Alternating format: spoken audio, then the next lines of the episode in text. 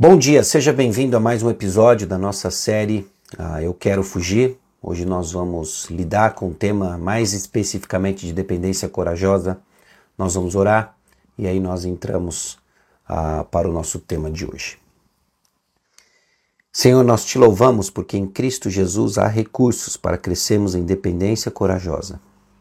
Nós te louvamos, ó Deus, porque o teu caráter, revelado nas Escrituras, desfrutado, ó Deus, na criação e no relacionamento com o Senhor, criam para nós uma base sólida para desenvolvermos coragem, porque o Senhor é soberano, porque o Senhor é sábio, porque o Senhor é bondoso, amoroso.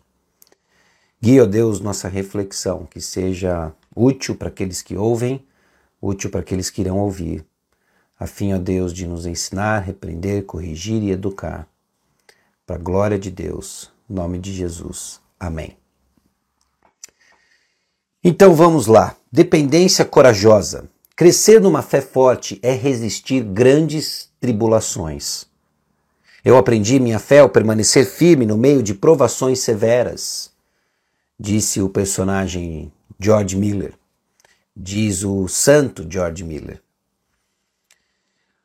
Bom, todos nós passamos por histórias de desencorajamentos, de desafios que nos tentam a querer desistir. E temos sido provocados, temos sido orientados a buscar uma dependência corajosa. E eu quero começar dizendo sobre três atributos de Deus que fundamentam tudo aquilo que nós vamos nos propor a desenvolver com dependência corajosa. O primeiro atributo de Deus que nos ajuda a entender por que devemos depender de Deus é a soberania de Deus. É a soberania de Deus. Nossa dependência de Cristo vem de nossa confiança de que Deus está no controle de todas as coisas. Pessoalmente, pessoal, eu fico nervoso, eu tenho calafrios quando eu vejo falso ensino atacando a soberania de Deus é um pilar da nossa confiança. Sem a compreensão bíblica da soberania de Deus, nós não iremos crescer em dependência corajosa. Mas muitas vezes o termo soberania nos soa frio, nos soa distante. Parece um Deus mal-humorado que tem cada um de nós numa espécie de marionete, nos controlando com linhas apertadas. Mas não é isso. Nós podemos crescer numa compreensão e devemos crescer numa compreensão da soberania de Deus, recheada da sua proximidade. Deus estabelece ordem nesse mundo caído, apesar de todas as forças contrárias. E nós podemos descansar na soberania de Deus que nos dá esperança, alegria e confiança. Escute o Salmo 93 e escute como a soberania de Deus nos é próxima. Reina o Senhor, revestiu-se de majestade, de poder se revestiu o Senhor e se cingiu. Firmou o mundo que não vacila. Desde a antiguidade está firme o teu trono, tu és desde a eternidade. Levanta os rios, ó Senhor, Levanta os rios o seu bramido, levanta os rios o seu fragor, mas o Senhor nas alturas é mais poderoso do que o bramido das grandes águas, do que os poderosos vagalhões do mar. Fidelíssimos são os teus testemunhos. A tua casa convém a santidade, Senhor, para todo o sempre. Deus estabelece ordem. Deus estabelece ordem nesse mundo caído. Às vezes, então, pensar na soberania de Deus em meio às dificuldades intensas, dificuldades que machucam, nos tentam e nos pressionam justamente a fugir, pensar sobre a soberania de Deus parece sim algo distante. Mas esse não é um exercício mental isolado. Precisamos meditar na sabedoria, na providência de Deus, aliada ao seu amor Romanos capítulo 8, 28 e 29 são, é um clássico, né? Todas as coisas cooperam para o bem daqueles que amam a Deus. E esse bem está ligado ao fato de sermos parecidos com o Filho de Deus. Susana Spurgeon, a esposa de Charles Spurgeon, grande pregador britânico, disse o seguinte: A alma que aprendeu o bendito segredo de ver a mão de Deus em tudo o que lhe diz respeito, não pode ser vítima do medo. Ela olha além das causas secundárias, diretamente para o coração e a vontade de Deus, e descansa contente, porque Ele governa. Olha isso, a profundidade desse pensamento. Quando nós aprendemos o segredo de ver a mão de Deus em tudo, ou seja, quando nós aprendemos a soberania de Deus, a soberania prática de Deus em todas as coisas, não podemos ser tomados por medo. Por quê? Porque quando vemos as causas secundárias daquilo que nos aflige, seja um diagnóstico, seja um chefe ah, que, não, que não parece razoável, sejam dificuldades de relacionamento, essas são as causas secundárias. O que nós vemos é um Deus soberano, sábio e amoroso por trás dessas causas. E confiantes no seu caráter, descansamos. Não só a soberania de Deus, então, e já ensaiando, a gente está falando aqui da sabedoria de Deus. De Gênesis a Apocalipse, a palavra de Deus declara a sabedoria de Deus. Quando questionamos o amor ou as decisões de Deus, até mesmo a sua ordenação misteriosa em tempos difíceis, a sabedoria nos garante que Deus sabe o que está fazendo e que sua vontade não pode ser melhorada. Sua sabedoria nos conforta e nos orienta a orar com humildade, crer com a esperança do Evangelho e agir com confiança corajosa. Sua sabedoria não pode a sua vontade, desculpa, não pode ser melhorada. Aquilo que está acontecendo é o melhor que poderia acontecer. Não estou falando que é o melhor no sentido de dar a você o conforto que você acredita que precisa na situação que está, mas é o melhor que pode acontecer dentro dos sábios propósitos de Deus, que muitas vezes transcendem o que nós conseguimos compreender. É com base nessa confiança que Tiago capítulo 1, versículos 2 a 4 e seguido pelo versículo 5 nos chama a pedir sabedoria. Sabedoria em meio às provações. Porque provações ofuscam nossa percepção da realidade. Precisamos então da perspectiva divina para enxergar as coisas como elas de fato são na visão do Criador de todas as coisas. Sabedoria, Deus é sábio, infinitamente sábio. Eu e você, por sermos inclusive finitos, temos dificuldade de enxergar razões, razões plausíveis que justificam para as coisas que nos afligem, para as dificuldades que enfrentamos. Mas nossa percepção ela é num espaço curto de tempo. O Deus infinito que tudo enxerga e que todas as peças administra de uma forma soberana, sábia, e amorosa, está conduzindo isso para o propósito último da história, a sua própria glória, e que a sua própria glória é também para o nosso bem. Deus está trabalhando. Então, se nós não temos esses pilares do caráter de Deus, da soberania, da sabedoria, nós vamos sim sucumbir diante de circunstâncias secundárias, causas secundárias que nos trazem medo. Mas é confiar na soberania de Deus, soberania sábia de Deus, que tudo governa, que tudo encaminha para a sua própria glória, que aprendemos a descansar e a enfrentar com coragem as tribulações. Só a sabedoria de Deus, então, pode mostrar-nos como Deus, na sua amorosa providência, nos fazer crescer através da prova da nossa fé. Por essa razão, Tiago, então, nos obriga, no versículo 5, a pedir sabedoria. E o terceiro aspecto do caráter de Deus que é fundamental para desenvolvermos essa dependência corajosa é a sua bondade. Nós não estamos debaixo de um Deus, de novo, tirano, mal-humorado, no topo de uma montanha, não é? Ah, esbravejando todas as coisas com, com, com raiva. A bondade de Deus enche nossas vidas com coisas boas. A bondade de Deus enche nossa vida com coisas boas. Salmo 23.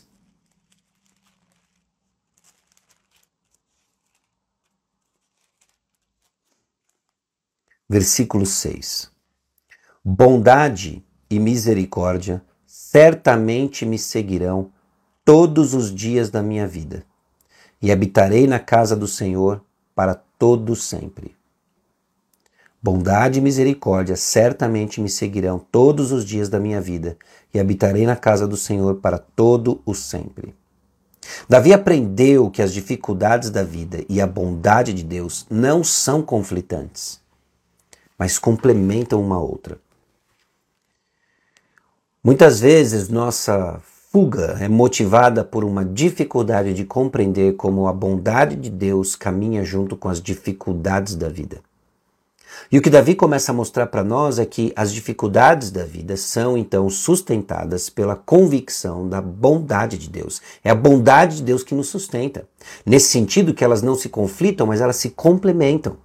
Davi então aprendeu a bondade de Deus porque Deus visita seu povo e seus problemas. Salmo capítulo 17, versículo 3. Em meio aos problemas do povo, a bondade de Deus garante a Davi que ele o visita. Davi aprendeu a bondade de Deus porque Deus escuta seu povo quando ele clama. No salmo seguinte, Salmo capítulo 18, versículo 6. Davi aprendeu a bondade de Deus porque Deus fala com seu povo em sua palavra. Salmo capítulo 19, versículos 7 a 9. Deus está presente, não ausente, quando os problemas surgem. A bondade de Deus, então, é o combustível da nossa perseverança em meio aos problemas. Nós vamos perseverar, vamos enfrentar com coragem, por quê? Porque Deus é bom. Sua bondade, sua misericórdia me cerca. E nós vamos dar passos de coragem, porque Deus é comigo. E que Deus é esse? O bom Deus. O Deus de infinita bondade, de infinita misericórdia. Só que para crescer nessa percepção, nós precisamos mergulhar nossos corações na graça de Deus. Eu, eu, eu acredito que grande parte daquilo que eu estou dizendo não é novidade para você. Mas nós estamos aplicando conhecimento já adquirido, já recebido na palavra por bom ensino, a fim de crescermos com corações corajosos em meio ao medo que muitas vezes nos tenta a fugir. Então, diante disso, o autor que está, o autor do livro que estamos usando como base, desenvolve um plano prático para crescermos em dependência corajosa. Não importa onde estejamos, o pecado nos tenta evitar sofrimento a todo custo, queremos fugir. Mas a graça de Deus aponta um outro caminho: dependência corajosa de Deus. Dependência corajosa de Deus. Mencionamos parte desse plano, mencionamos a totalidade desse plano e hoje entrando um pouco mais de detalhe, né, no, no primeiro dia. Mas está aqui o primeiro ponto: ore com humildade. Tão óbvio e esquecido. Ore com sincera humildade. Quando nossos corações caem abatidos das dificuldades da vida, dos desejos que cativam nossos corações, a fugir, mentiras que começam a ocupar nossas mentes. Precisamos voltar para o Senhor e clamar. Quando oramos, nós trazemos diante de Deus a percepção de nossas fraquezas. Quando nós oramos, trazemos diante de Deus a percepção de nossas fraquezas. Olha o que diz Provérbios capítulo 24, versículo 10. Se te mostras fraco no dia da angústia, a tua força é pequena. Então a angústia tem esse papel de revelar, inclusive, a nossa dependência de Deus. Em dia de angústia é tempo de clamar e reconhecer diante do Senhor nossa fraqueza em sincera humildade. Você não irá crescer em coragem se não confessar diante do Senhor: minha força é pequena. Hoje é dia de angústia, quero fugir, minha força é pequena. Senhor, eu reconheço, confesso isso diante do Senhor e clamo para o Senhor. Quando estamos então com dificuldades e o nosso foco em oração pode diminuir significativamente, precisamos lembrar que é aí que deveria crescer significativamente. Nas dificuldades, o que nós precisamos é nos apegar a Deus, e é isso que a oração faz. A oração nos conduz então à expressão de fé em que eu me apego a Deus Humildade verdadeira irá levar você a se apegar a Deus em oração. Cultivando então uma disposição de coração voltada ao Senhor durante o tempo todo, que é aquilo que o apóstolo Paulo chamou de orar sem cessar. Especialmente então quando queremos fugir, devemos manter a oração no centro, e é na oração que recebemos a coragem de perseverar, a coragem do nosso fiel Salvador que suportou tudo por nós. Essa coragem que precisamos para perseverar. Oração sincera. Creia e continue crendo, segundo ponto, na esperança do Evangelho. Para lutar contra a tentação de escapar, oramos pelo dom da fé, para que sejamos cheios da esperança do Evangelho. E quando a esperança cria raízes, a força então irresistível da fé vai fazer com que nos apoiemos de todo o coração em Cristo Jesus. E aí existe, meus irmãos, aí existe, meus amigos, um relacionamento direto entre o que cremos e a nossa dependência de Deus. O que você crê é importante. E o que você crê fundamenta a base de todo um relacionamento com o Senhor. Quanto mais verdade cultivar e refinar nossas crenças, mais nos aproximamos de Deus. Então, quanto mais nos aproximarmos, mais forte crescerá nossa esperança e confiança em Cristo Jesus. Romanos capítulo 5,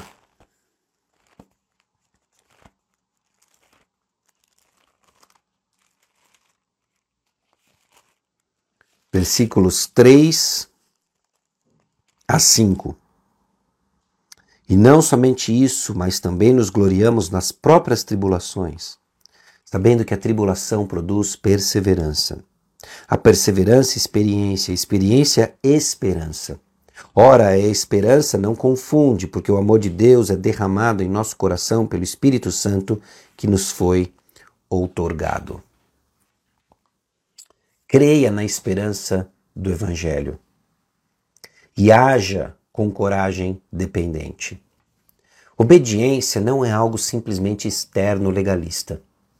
Eu acho que grande parte de nós falha em crescer em obediência porque nós temos uma visão legalista e baseada apenas em esforço próprio da carne e não capacitada pela graça de Deus. Obediência verdadeira e obediência do Evangelho é nutrida pelo próprio Evangelho.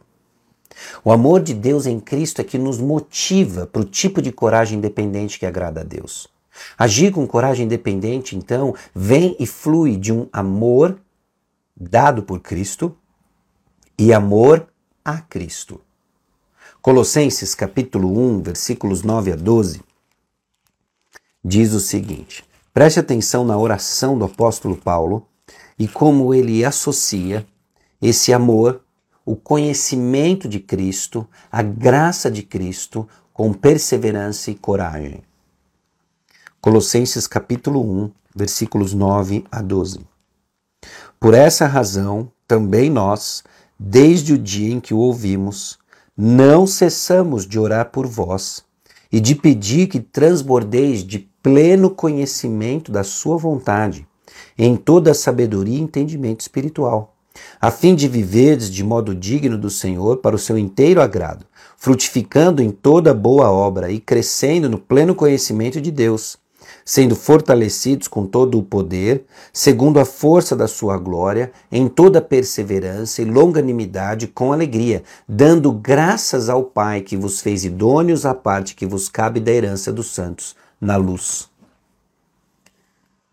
Viver de modo digno do Senhor, frutificando em toda obra, crescendo no pleno conhecimento de Deus, e aí sim sendo fortalecidos com poder, segundo a força da sua glória, em toda perseverança e longanimidade e alegria, e graças a Deus, Pai. Você pensa na sua obediência a Cristo como algo cheio de conhecimento e sabedoria, digno do Senhor, agradável a Ele em todos os sentidos, cheio de frutos frescos, gloriosamente forte no poder de perseverar, alegremente paciente e transbordando de gratidão ao Pai. Percebe que esse é o clima da obediência cristã. E quando a nossa obediência se torna um fardo pesado, nós temos que nos questionar. Jesus disse: Vinde a mim, vocês que estão cansados, e eu vos aliviarei cansados e oprimidos, João disse que os mandamentos do Senhor não são penosos, porque a nossa experiência é marcada por isso, nós temos uma visão legalista de obediência e não turbinada e não fundamentada pelo conhecimento de Cristo Jesus. Então, algumas perguntas para chegarmos ao fim do nosso tempo aqui. Quais experiências na vida mais lhe tenta a desistir? Talvez você já esteja pensando, se você está acompanhando essa série desde o início, não é? Você já está pensando sobre uma. Então, aplicado a ela, qual dos três atributos de Deus, soberania, sabedoria, bondade, o encoraja mais nessa jornada? Qual parte desses três pontos do plano, não é? Que é orar com humildade, crer na esperança do Evangelho, agir com coragem. Qual parte dessas qual dessas três partes são mais fáceis para você? É mais fácil para você? E qual é mais difícil? Como você descreveria sua esperança de que Deus pode mudar você? Você está esperançoso? Talvez algo tenha lhe chamado a atenção nessa série. Talvez tenha sido tema compartilhado com alguém. Você está crescendo em esperança, olhando uma luz não só no fim do túnel, mas melhor que isso, a luz do próximo passo? Ficando claro para crescer em coragem? Escreve uma lista das maneiras que Deus lhe mostrou sua soberania, sabedoria e bondade. Ao longo da sua jornada, talvez você tenha visto, olha, eu tenho visto a soberania de Deus, ou enxerguei a soberania de Deus neste evento, neste episódio, dessa forma. A mesma coisa com a sabedoria, a mesma coisa com a bondade de Deus. Faça uma longa lista, faça uma longa lista com tudo aquilo que lhe vem à mente e aí compartilha com alguém, um amigo de confiança, olha o que eu tenho aprendido sobre Deus. Converse sobre as muitas formas como Deus cuida de você e como seu cuidado o capacita a suportar momentos difíceis.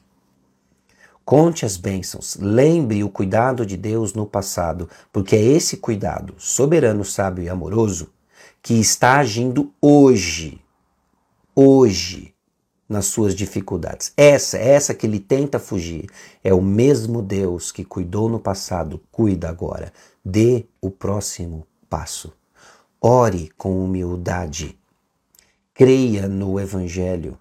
Haja com coragem, capacitado pela graça de Deus. E vamos juntos dar o próximo passo.